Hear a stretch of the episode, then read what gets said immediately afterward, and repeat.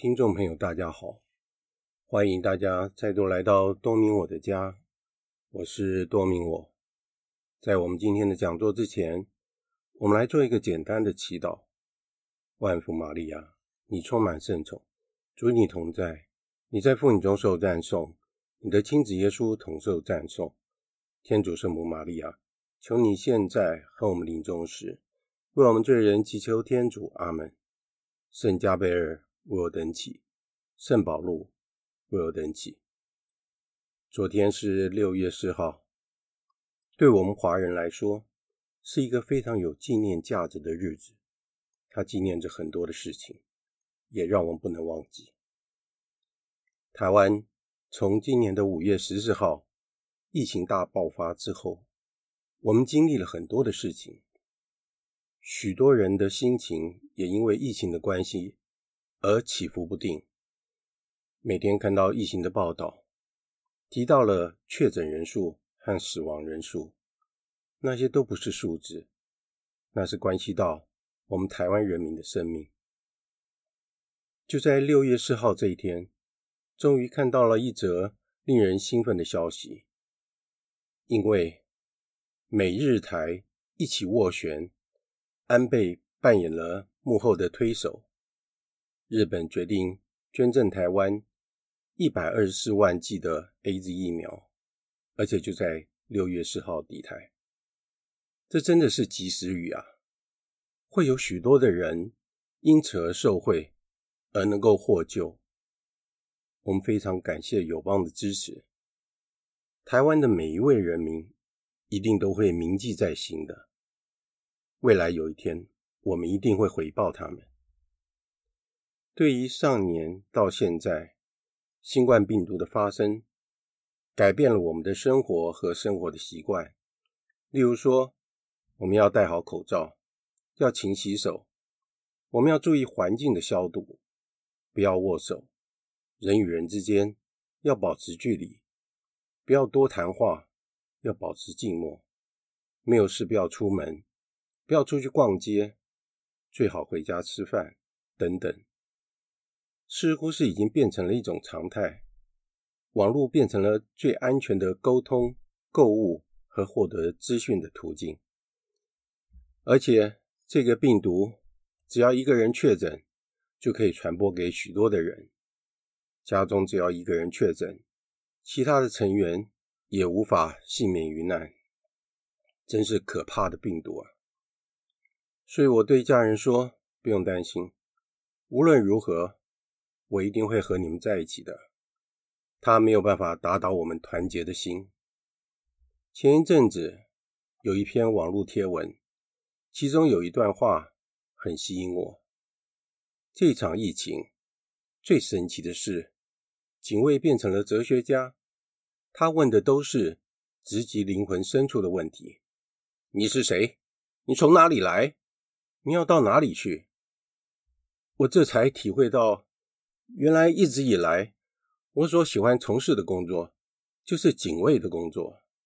其实也对，我是守卫着每个人的心灵吧。其实天主并没有放弃我们。在今年，我们遭遇了最严重的干旱，台湾的水库的水量一直都是我们关心的议题之一。还好，最近梅雨的锋面过境。我们终于有了及时雨。以前我最不喜欢下雨了，总是会将衣服弄得湿淋淋的。现在不一样了，我会说：“主啊，让它下吧，但是适可而止，装满水库就好。”我感谢你。现在正好外面下着大雨，雨声那么悦耳，我还是说：“主啊，感谢你，你没有弃我们而不顾。”我们有没有注意到，天主让我们每天的上午是晴空万里的好天气，但是到了下午，大地普降甘霖，洗去尘世的一切。天主能做的，他已经做到了，其他的人祸部分，就让我们自己去解决吧。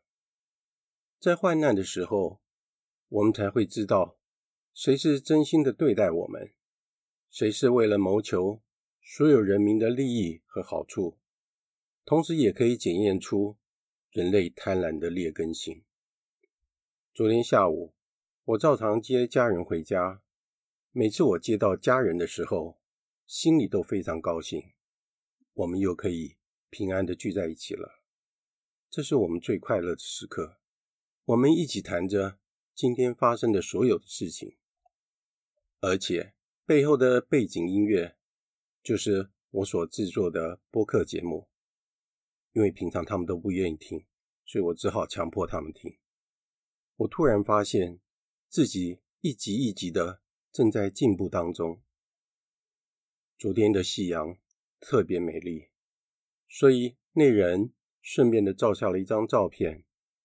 我禁不住再一次想起了天主没有放弃我们，他做了他所能做的事情，但是人祸的部分，人类就自己去解决吧。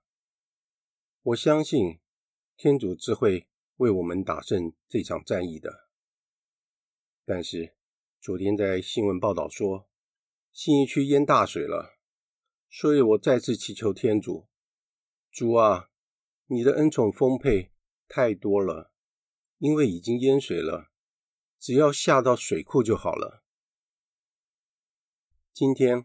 我们要再回到天主教道理的第五章，那就是原罪、恩宠及悔改。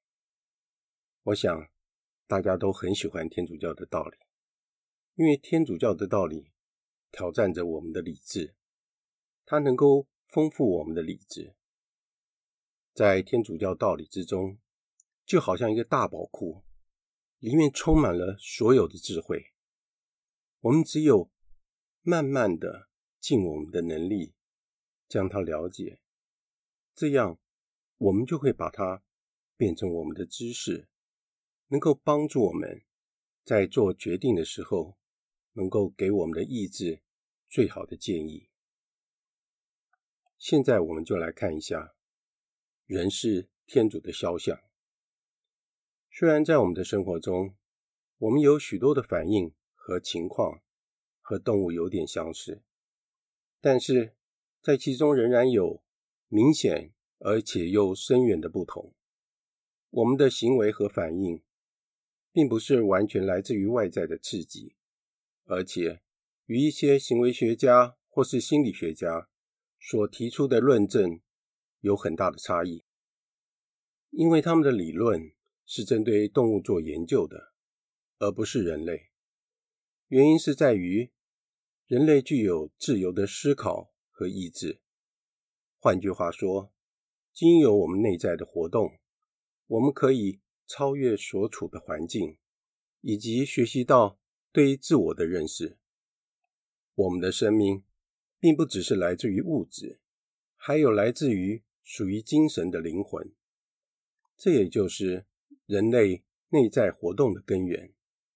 事实上，灵魂不具有实体，是看不见的。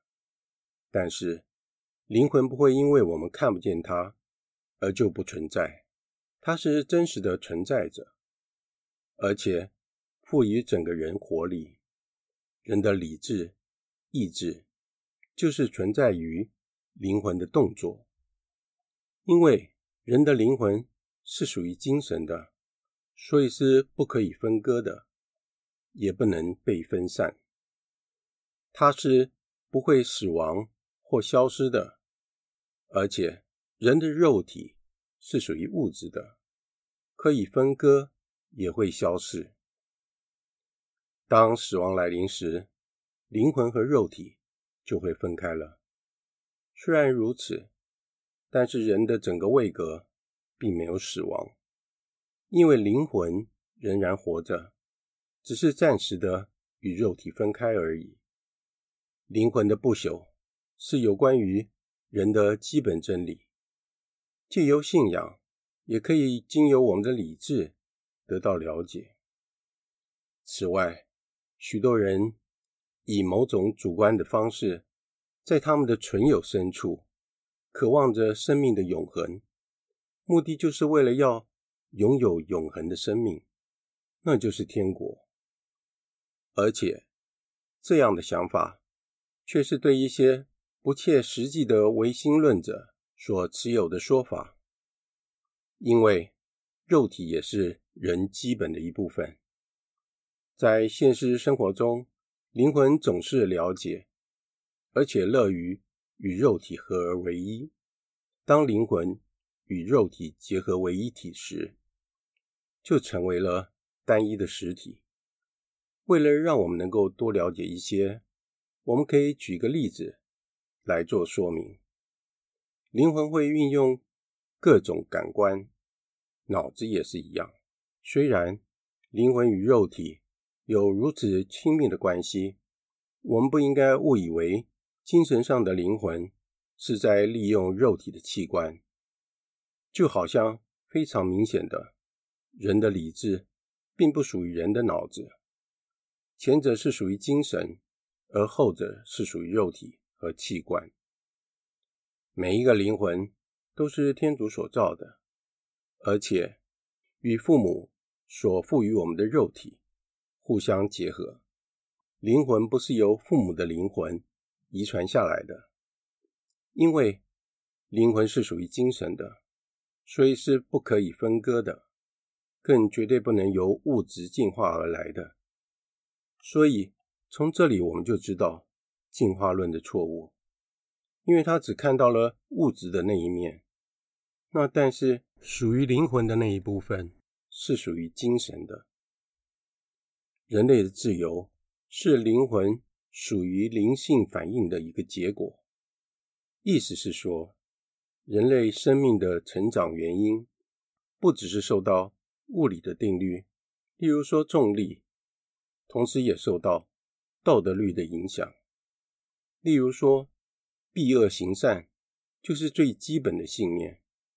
这些定律只是我们应该如何才能行为正直，才能够趋向完美，最终得到完全的喜乐。就是因为我们是具有灵性的灵魂，才能使我们效事天主。因为天主是神，这也是为什么每一个人。都应当具有尊严的原因所在。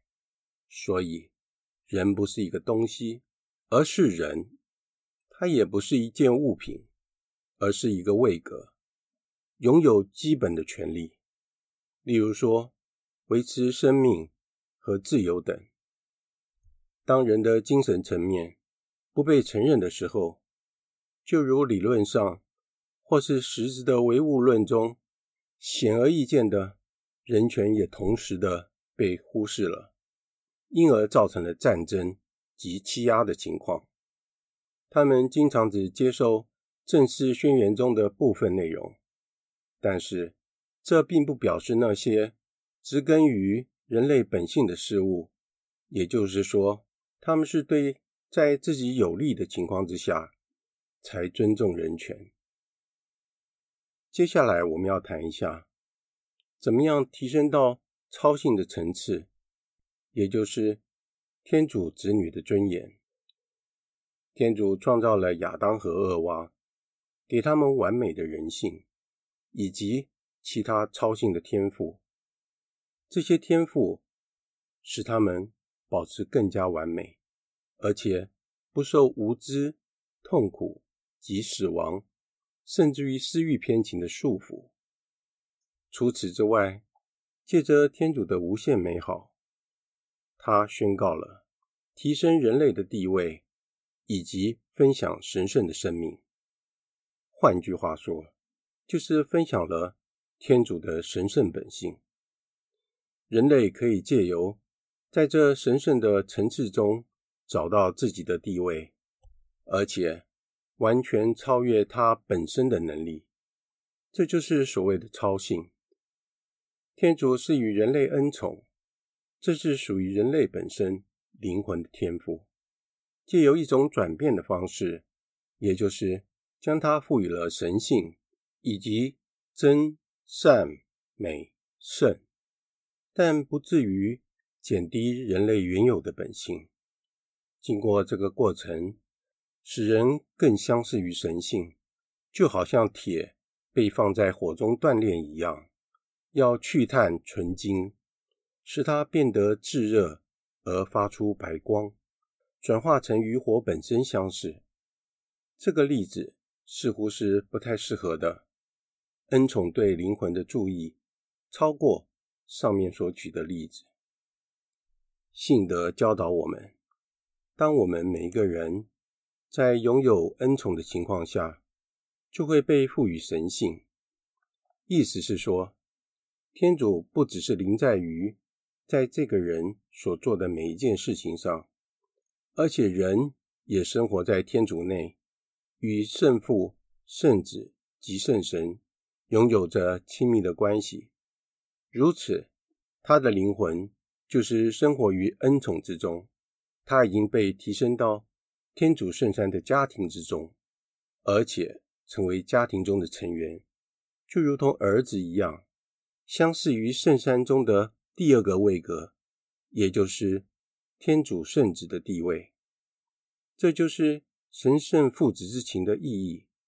因此，人类则成为了具有天主之子身份的受造物。接下来，我们来谈一下有关原罪的问题。原祖父母所得到的一切天赋，并未迫使他们要给天主光荣。他们的自由没有被减损，尽管在任何事情上，他们可以违背天主的旨意。事实上，他们确实是背叛了天主。圣经里告诉我们，天主命令他们。不要吃那知善恶树上的果子。我们的原祖父母应该自由遵守这个命令，而且表现出对造物主的依靠。但是魔鬼来了，而且诱惑了他们。魔鬼所用的字眼，表达出了一项诱惑的本质。如果你们不服从天主的诫命，没有罪恶会降到你们身上的。更直截了当地说，你们将如同天主一样知道善恶。人受到了诱惑，自认为有权利依靠自己的判断力，任性的去决定善与恶，而不愿意再接受天主所定下的规范来束缚自己的行为。这与现在社会上许多的问题，都是与在起初的情况是一样的。亚当、厄娃陷入了这个诱惑的陷阱，而且犯了第一个罪，这是非常严重的罪，而且是来自于骄傲。他们愚蠢的想要掌控，并且脱离天主，他们所得到的结果，以及对他们的后代所造成的影响，是非常快速的。当他们犯罪之后，马上发现到。自己是赤裸的，所以他们缝制了无花果叶，用来遮蔽自己。在他们还没有犯罪之前，他们本来就知道自己是赤裸的，但是因为其中没有邪恶的存在。然而，当他们犯罪以后，他们再也不能因为看到自己的样子而不会感觉到羞愧。他们已经失去了。原有的纯真，而且由他们的内在生长出了对情感欲望的失调，以及罪恶的倾向。当他们犯罪之后，亚当和厄娃开始躲避天主，他们失去了与天主之间的友谊，也就是说，他们失去了圣化的恩宠，以及其他超性的天赋。天主随后将亚当、厄娃逐出了当时的乐园。死后的人类就是与天主分离的情况，而进入了这个世界。原本亚当和厄娃应该将天主所领受的超性天赋给他们的后代子孙，如今他们却以罪恶来取代了。就因为如此。他们失去了得之于天主的继承权和称号，却将这一切遗留给他们的后代子孙。这也是为什么在亚当、厄娃之后的所有的人类，自出生以来就没有天主的恩宠，却是拥有一种与生俱来的罪，那就是原罪。因为他们是由我们的原祖父母所得来的，原罪的结果早已落在亚当、厄娃所生的孩子身上。加因因为嫉妒而杀死了他的弟弟亚伯尔，就如同无论是由个人以及社会中。所呈现出来的所有的邪恶一样，都是根源于人类第一次所犯的罪。第一次所犯的罪，遗传给所有的人类的事实，排除了人类种族的起源，是根源于许多对的男女，也就是所谓的多元发生论，而并非单一一对的男女的假设。当圣经传述亚当、厄娃的历史时，并非一种将原始人类做拟人化的文学创作，它是在传述第一对男人和女人如何将所有的人类绵延下来的事实。而且，天主愿意利用邪恶来成就极致伟大的善。为了补救这项邪恶，天主宣称了。天主三位中的第二个位格将要降生成人，而且要修补这项罪恶的结果。这一项神圣的使命，则要由耶稣基督来实行，而得以成就了。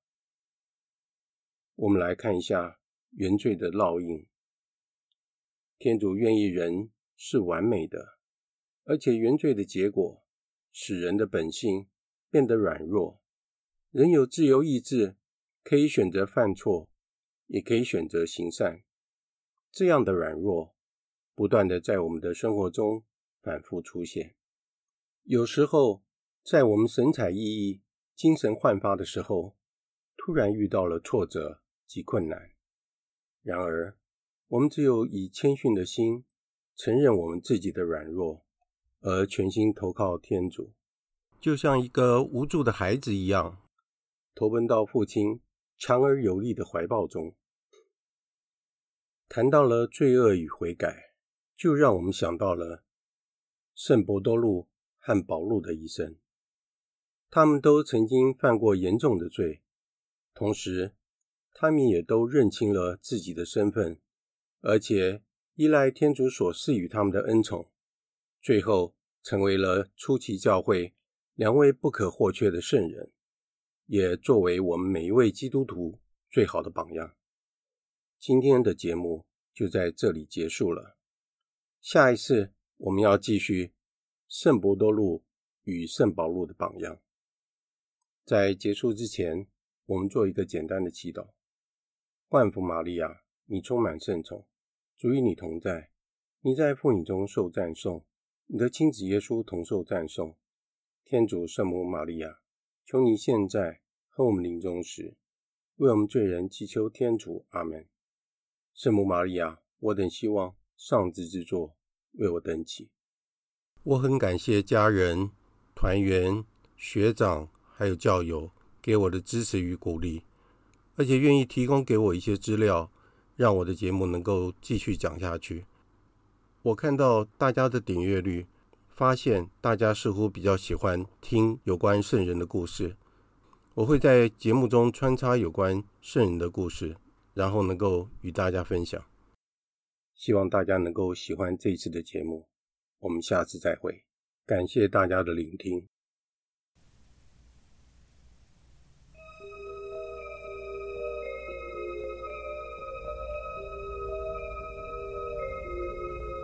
是谁点亮了星星给我指引是谁用温柔的双手将我扶起是谁拨开了荆棘让我前进？